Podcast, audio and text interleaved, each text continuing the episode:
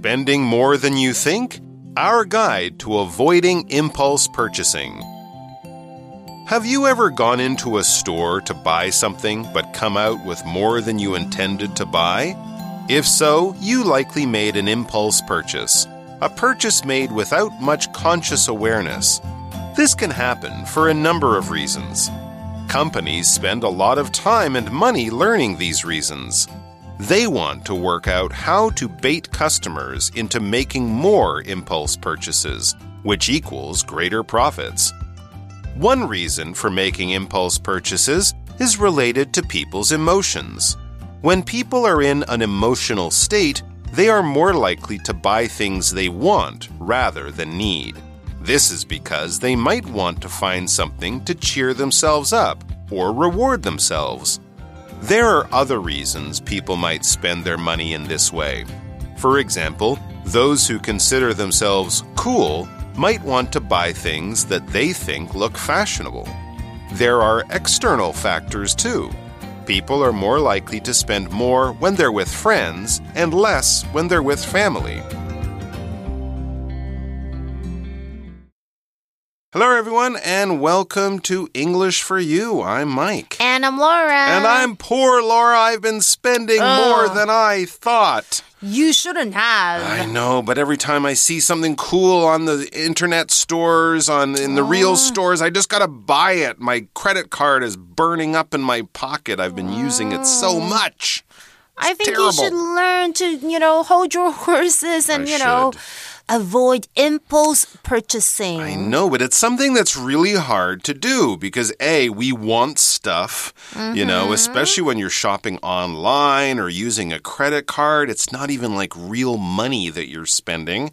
And of course, the other thing is that the businesses, the companies have set it up to make it hard for us to not buy stuff, right? Mm. They're very clever. So that's what we're going to be looking at for the next couple of days. Spending more than you think as a question mark, asking you, are you spending more than you mm-hmm. think? Our guide to avoiding impulse purchasing. That's what So we're talking you. about. All right, so let's get into our article. It says here Have you ever gone into a store to buy something, but come out with more than you intended to buy? Yes. Yes, I have done that. I try not to. I'm pretty good at not doing it, but definitely I have done that. So we mentioned the word intend，这个动词呢就是计划、打算或是想要。那我们常常会用 intend to，就是打算要怎么样，想要怎么样。所以课文一开始哇就在问脑波弱的人吗？说你曾经进入商店想买东西，但最后却买了比原本计划更多的东西吗？那答案是肯定的吧？应该大家多多少少都有发生过脑波弱的时候。 If you've done this, and you probably have, if so, you likely made an impulse purchase. And what is that? It's a purchase made without much conscious awareness. So, this is not something that you thought about yesterday that you really need. This won't be on your shopping list. This is the kind of thing that you're walking around the store and you go, Ooh, look at that. Ooh, I want one of those. Because it is something that you bought without much conscious awareness or conscious thought. When we use this word conscious in this way, we're talking about doing something by really thinking about it. Here's an example for this word conscious. Gabby wasn't conscious that she snored when she was asleep until her sister told her. Well, of course, she wouldn't be conscious of that. She's asleep at that time. We also had the word awareness. I'll just get to that real quickly. Awareness is to know about something. All right. If you hear the news, if someone told you, if you saw it on the internet, if you read the email that someone sent you, you have an awareness. You are aware of this thing. All right. Here's an example Wendy wants to organize a group at school to raise awareness about the dangers of light and noise pollution in the city. That's good. OK. 不管是我们今天的这个主标呢，又或者是刚刚的句子，我们都提到了一个东西，就是 impulse purchase。OK，impulse、其实就是有冲动哦，它可以当做名词或者是形容词，有着一时冲动的意思哦。那 purchase 同样也可以当名词或者是动词，都有着购买呀、或者是采购的意思哦。那我们的标题是它的动名词的用法。impulse purchasing，OK？、那常常我们在口语会用 make a purchase，OK？、这样子来表示采买采购。那刚刚有提到哇，两个单词哦，conscious 就是有意的、存心的，它是一个形容词。For example, I was conscious of my budget while shopping for clothes, so I only picked out the items on sale. 我还是有小小注意一下我的荷包啦。还有 awareness 这个名词就是意识啊，这样子认识的意思。For example, his awareness of the latest memes made him the go-to person for all things viral. OK，他最他对最新的迷音梗的认识，使他成为所有热门话题的专家，就大家都会去问他吼。那课文整句是提到说，诶，如果你是一个呃脑波很弱的人哦，就是你可能是因为冲动购买，也就是在没有太多的意识的情况下进行购买哟，shopping shopping shopping。Why does this happen? Well, it says this can happen for a number of reasons. We do this for a number of reasons. It says companies spend a lot of time and money learning these reasons. When we talk a number of, right, this can happen for a number of reasons, is basically saying several, many, more than one. A number of something 就是一些什么什么，那可以只限用于可数名词哦。For example, a number of friends showed up at the party with their favorite snacks. 那课文提到，就说，哎，发生的原因可能有许多种哦。那这些公司会耗费大量的时间和金钱研究这些原因哦。为什么我们会冲动购物？Okay, back to the article. They want, that's the companies, they want to work out how to bait customers into making more impulse purchases. Which equals greater profits. To bait is basically to use something to attract a person or a thing, all right? The most typical way is the what you put on the end of your fishing hook, like a worm or a little piece of food or something to try to get the fish to bite onto the hook so that you can pull the fish out of the water. That little bit of food you put on the hook to try to attract the fish, that is called bait, ah. right? Worms, we often use worms as bait when you go fishing. Um, so that's what you're doing. You are also, as a verb, baiting the fish with the bait or with the attractive thing. But there are, of course, other ways to bait other people, uh, uh, people or other animals. Here's one. The bully tried to bait Tommy into fighting him by calling Tommy rude names. And we also had the word profit, which is a word that comes to us from the world of business. Profit is basically the money that a company makes after it has paid all of its other expenses or costs. For example, most new restaurants won't make a profit for the first 6 to 12 months after they open. Wow, it's a tough business. OK，bait 这个动词哦，是引诱或是使什么什么上钩。那介系词 into 就是有着引诱或者是说服或是强迫某人做某件事情，所以 bait somebody into something，呃，v i n g 就是引诱某人去做某事。For example, they managed to bait him into joining their weekend camping trip with the promise of stargazing and s'mores. 嗯，我真的会可能会被骗的。我是想很想要去 camping 这样子。那刚刚还有提到了 profit，OK，这是个名词哦，就是有盈利、利润这样子的意思哦。而刚刚同个句子当中还有 equal，在这里是当做及物动词，有着与什么相同或是等同于这样的意思哦。And we also saw the phrase work out, didn't we? Yeah, to work out something is basically to solve something, kind of like with a problem or some kind of situation where there isn't a clear answer. You and you have to kind of do a little bit of work. Um, imagine also a long one of those long math problems where you have to figure oh. out x and y, and it's not as simple as five plus three. You got to work it out. You got to go through different steps um, in order to reach the end, to reach the solution or answer. 嗯，work out something 就是找出或者是制定出什么满意的方法哦。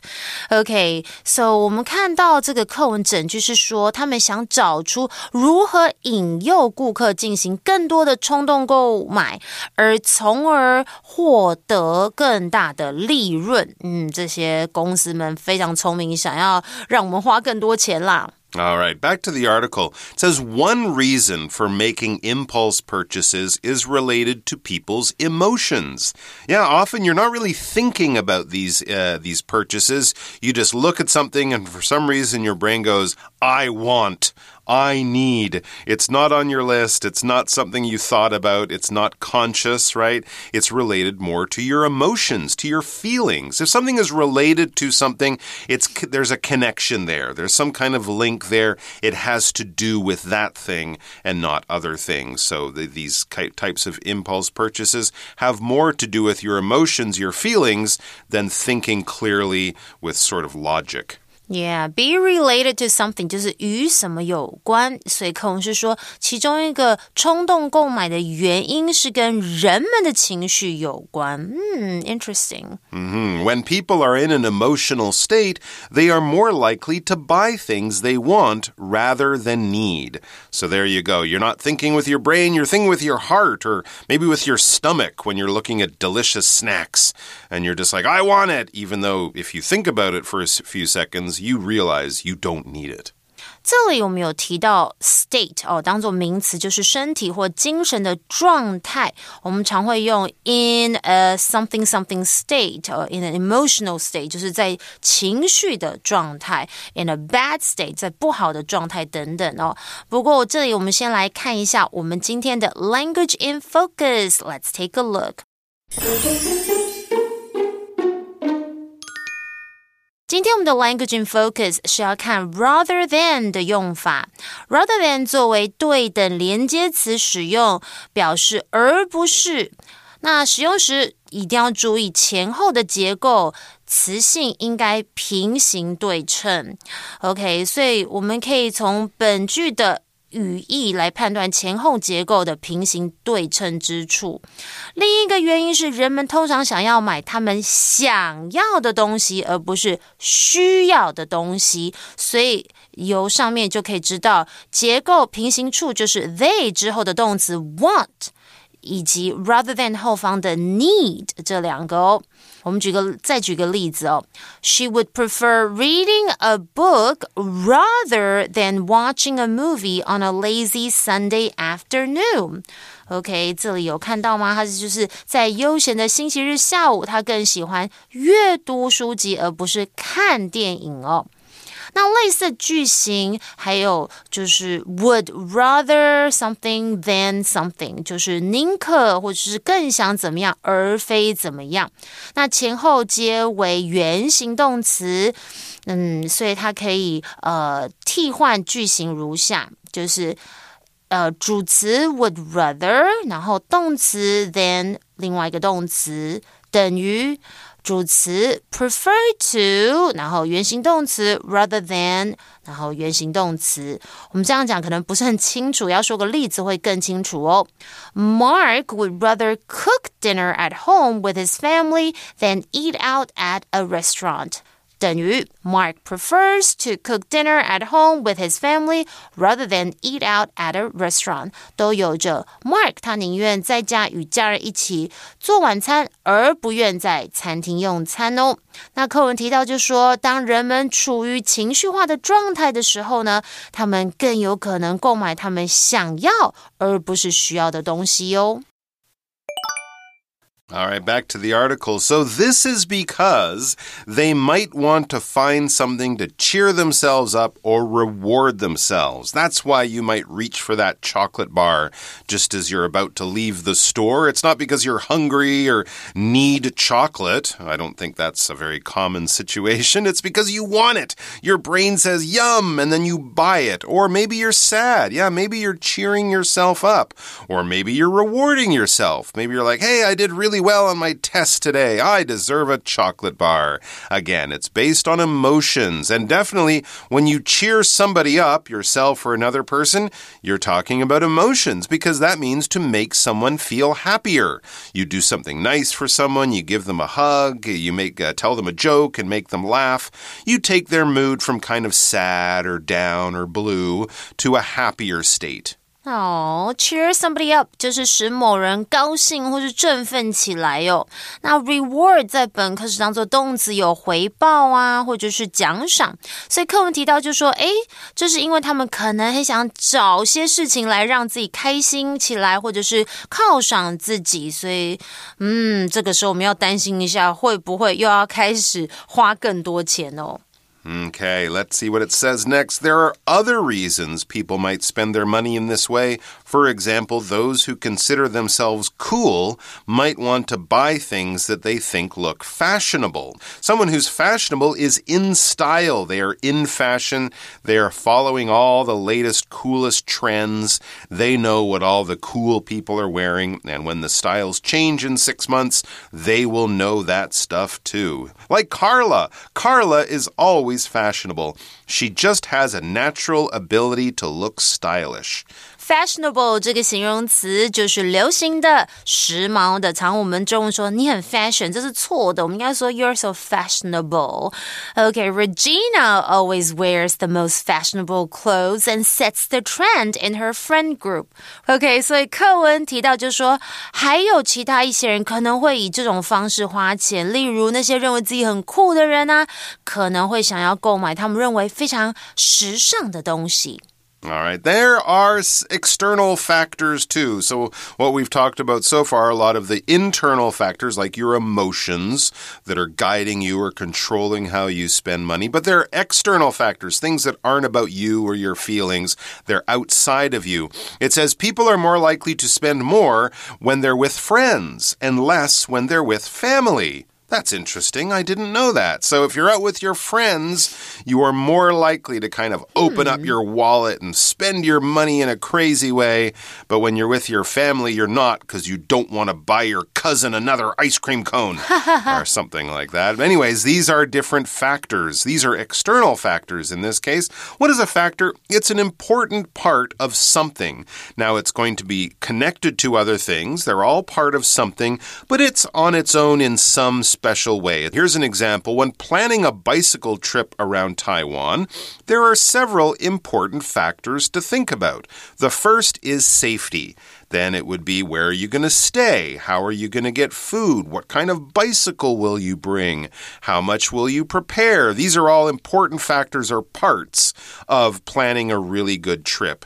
OK，刚刚我们有提到，其实还有外部的因素 （external factors），OK，可能会造成冲动购物哦。Factor 就是因素。要素，它是一个名词哦。那所以人们在跟朋友一起时，哎，更容易花更多的钱。I didn't know that 在与家人的在一起的时间花费比较少。I thought you could actually get your mom or dad to pay for the stuff you shop for. Okay, so I didn't know that you actually buy less. Oops. All right, so our chat question is What do you think are some problems with often making impulse purchases? Hmm, I think some problems include ending up with items we don't really need mm. and then feeling guilty about wasting money. That's true. You might oh. buy it in the ah. moment, but then, you know, when you get home, you're mm -hmm. like, oh mm-hmm. no, why, why did, did, I, get do this? that? It's true. Yeah. You can feel quite depressed exactly. and sad and angry with yourself, too. Right, and it good. can also throw of our budgeting plans, Definitely. making it harder to save up for things we truly want. Mm -hmm. Plus, impulse buys might not always be as cool or useful as we thought in the heat of the moment. Yeah, especially with new things, right? The internet is often filled with uh, ads for new products, and you kind of want to be the first. You're just interested. It looks really cool. And then you get it home and you realize it's not as good. You didn't mm -hmm. need it, and you mm-hmm. spent money on it that you don't really have. So, yeah, it's better to think consciously. All right, that's all the time we have, guys, but we're going to come back with more great advice on this same topic tomorrow. So please do come and join us for that. And no, you don't need that chocolate bar at the store this afternoon, okay? Aww. Just put it down, put put it down. You get it another time. Okay. Vocabulary review. Conscious. Mike spoke without conscious thought and ended up upsetting people with his unkind words. Awareness. The organization is raising awareness of the waste caused by fast fashion. It hopes to teach people to give unwanted clothes to other people. Bait. Leonard tried to bait Penny into telling her secret by saying that he already knew about it. Profit. The company should find a way to improve marketing if it wants to make a profit. The sales right now aren't looking good. Fashionable. Everyone thinks that Liz is very fashionable. She always wears the latest clothing styles. Factor.